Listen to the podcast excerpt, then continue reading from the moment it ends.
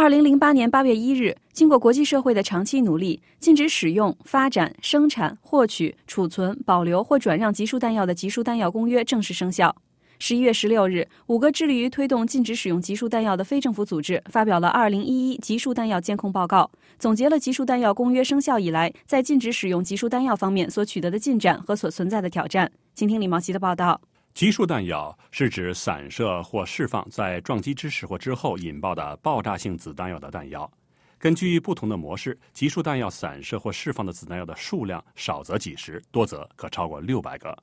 在武装冲突期间，如在人口密集区针对军事目标使用集束弹药，通常会造成大量平民伤亡。在武装冲突结束后，很大一部分已经散射或释放的子弹药未能引爆，造成生活在广大面积内的平民大量意外伤亡，并阻碍了诸如公路、铁路和电厂等基础设施的重建和发展。二零一一集束弹药监控报告编辑委员会主席斯蒂夫·古斯在日内瓦举行的报告发布会上表示。集束弹药公约实施一年以来，产生了强有力的影响。许多国家的政府都在以极大的热情，认真落实公约的具体条款。从销毁库存到清理受到爆炸影响的区域，人们都可以看到许多国家为此所做出的不懈努力。Indeed, we see that 111 states have. 现在已经有一百一十一个国家加入了这份公约。在公约生效仅仅一年之后，能让世界大多数国家加入，令人印象深刻。在这一百一十一个国家当中，有六十六个已批准该条约，受到所有公约条款的法律约束；四十五个国家签署了公约，但还未完成公约的批准程序。但即使是那些仅仅签署的国家，也具有不生产、使用和储存这一武器的义务。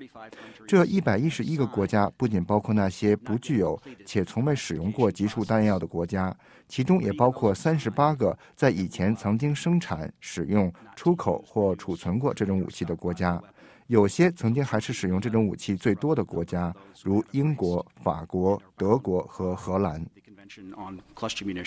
二零一一年集束弹药监控报告显示，有十一个缔约国已完成储存集束弹药的销毁。这些国家是阿富汗、奥地利、比利时、捷克共和国、厄瓜多尔、摩尔多瓦、黑山、挪威、葡萄牙、斯洛文尼亚和西班牙。此外，还有十三个国家承诺在公约规定的八年限期内销毁储存的集束弹药。报告指出，公约缔约国已销毁了近六十万件集束弹药，这包含着六千四百五十万枚子弹药。两个最大的集束弹药储存国德国和英国曾分别拥有六千七百万枚和三千九百万枚子弹药，但他们已将库存销毁了一半。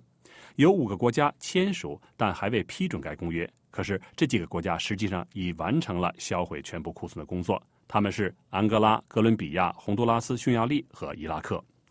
报告显示，集束弹药公约自2010年8月1日生效以来，又有28个国家成为缔约国，其中包括遗留集束弹药问题比较严重的阿富汗、波黑和黎巴嫩。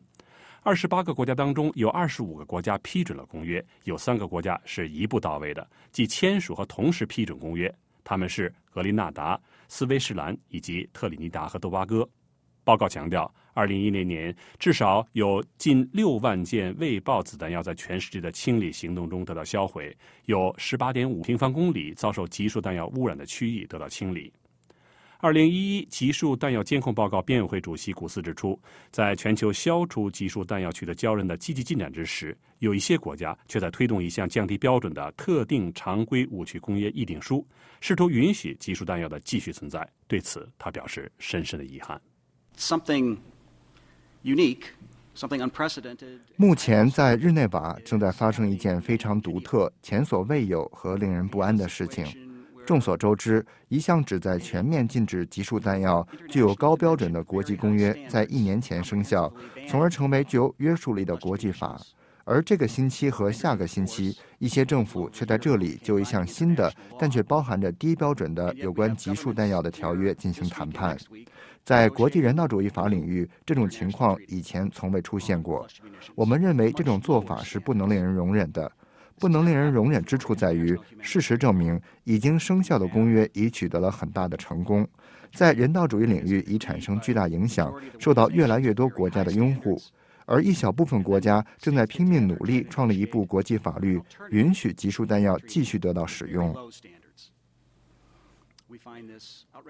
古斯指出，在日内瓦热衷于新条约谈判的国家包括以色列、俄罗斯和美国，他们都是以前使用过集束弹药但未加入集束弹药工业的国家。二零一一集束弹药监控报告指出，集束弹药导致一万六千九百二十一人死亡，而所有的幸存者在康复过程中都需要得到持续的支持和帮助。李茂奇，联合国纽约总部报道。